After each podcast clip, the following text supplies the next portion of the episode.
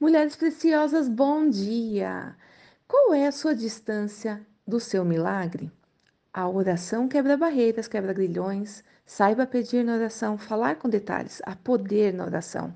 Você já teve dificuldade em orar? Encontrar tempo, parar para orar? Ou a oração é travada, que parece que as palavras não saem, ou até consegue falar, mas com a impressão que as palavras são sem fé? Ou quem sabe aquela oração reza de palavras decoradas?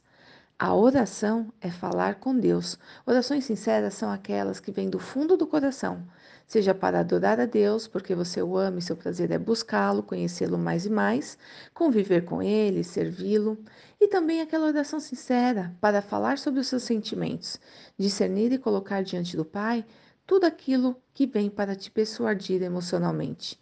Por exemplo, o medo inesperado, o orgulho que endurece o coração, a dúvida que te impede de avançar. E aquela oração sincera que te move para interceder? Orar pelas pessoas ou causas. A missão de uma mulher como intercessora é orar na sua casa e por todos da sua casa. E isso não é para delegar, é a nossa missão. Você vai profetizar na sua casa e quem vai responder à oração é Deus.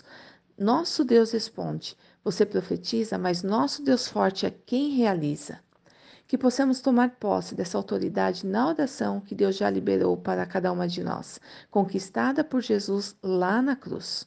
Eu tenho praticado um princípio de oração que tem aberto caminhos. O que é bom a gente compartilha, não retém. Ainda mais se é para glorificar a Deus, não é verdade? Deus tem um caminho de oração, pessoal, uma estratégia para cada uma de nós. Pessoas somam sim na nossa vida, pessoas oram sim por nós. Mas nós não podemos estar dependentes de pessoas. Nossa dependência é somente de Deus. O princípio é a oração da entrega. A entrega é uma via de mão dupla, um fluxo que sobe. Você entrega para Deus, outro fluxo que desce. Deus entrega para você. Eu começo entregando a minha vida nas mãos de Deus, entrego minha família nas mãos de Deus, meu dia, minha agenda, entrego cada necessidade que tenho. E Deus, ele começa entregando seu filho Jesus para me perdoar. Ele entrega Jesus para nos perdoar, ele pagou a nossa dívida de pecadores.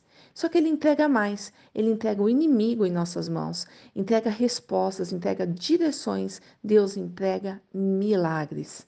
A sua entrega e a entrega do Senhor realiza o seu milagre.